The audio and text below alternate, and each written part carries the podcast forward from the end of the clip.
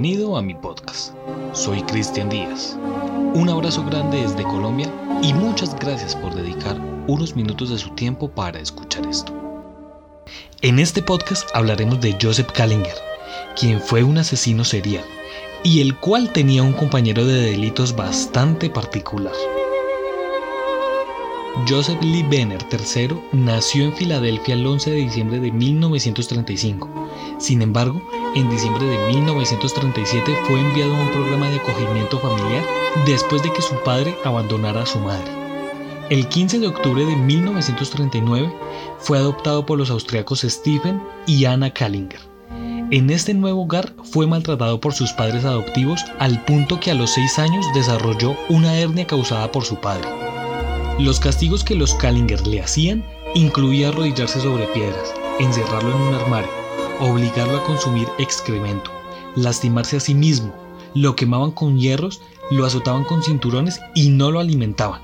Además de esto, a los nueve años fue abusado sexualmente por un grupo de chicos del barrio. De niño, Kallinger se rebelaba contra sus profesores y padres adoptivos. También soñaba con ser dramaturgo, después de haber actuado en el papel de Ebser Scrooge cuando estaba en noveno grado. Cuando Kallinger tenía 15 años comenzó a salir con una chica llamada Hilda Berman, a quien había conocido en un teatro.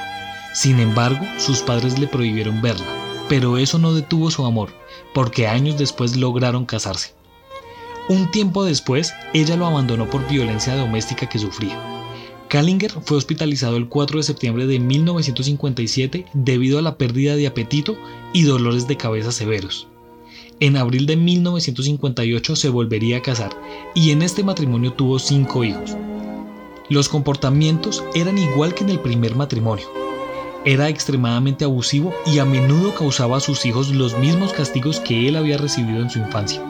La próxima década duraría entrando y saliendo de instituciones psiquiátricas por amnesia, intento de suicidio y piromanía.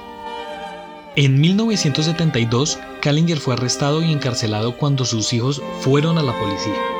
En la prisión le realizaron la prueba de IQ donde obtendría un 82% y fue diagnosticado con esquizofrenia paranoide. Los psiquiatras recomendaron que fuera supervisado por su familia. Dos años más tarde, uno de sus hijos, Joseph Jr., fue encontrado muerto en un edificio abandonado, dos semanas después de que Kallinger sacara una póliza de seguro de vida para sus hijos. A pesar de que alegara que su hijo se había escapado de su casa, la compañía de seguros sospechó fraude y crimen y rechazó pagar la reclamación. Al final se comprobó que Kallinger había asesinado a su hijo para cobrar esta póliza. En junio de 1974, Kallinger y su hijo de 12 años Michael iniciaron una serie de delitos en Filadelfia, Baltimore y Nueva Jersey. Durante las siguientes seis semanas, su primera víctima fue un niño puertorriqueño de 10 años, José Collazo. Joseph Kallinger lo torturó y lo castró, alegando que Dios también se lo dijo. Y el niño moriría a causa de las heridas. El señor Kallinger y su cómplice irrumpían en casas y las robaban. A menudo mantenían a las personas como rehenes y cometían incendios premeditados. Atacaban sexualmente a mujeres, pero durante meses no mataron a nadie.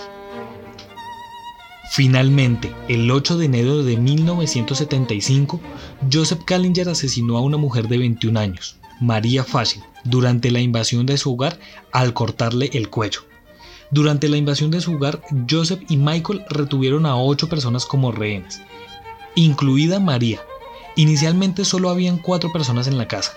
Joseph y Michael ya habían tomado el dinero y los objetos de valor, y los rehenes le dijeron que otras personas iban a la casa, pero negaron a irse. La policía investigó a Kallinger después de encontrar la camisa ensangrentada y de obtener el testimonio de testigos que lo vieron a él y a su hijo en esa área. Pronto descubrieron el historial de violencia doméstica de Kallinger, la muerte sin resolver de su hijo Joseph Jr. y la serie de incendios intencionados de su propiedad.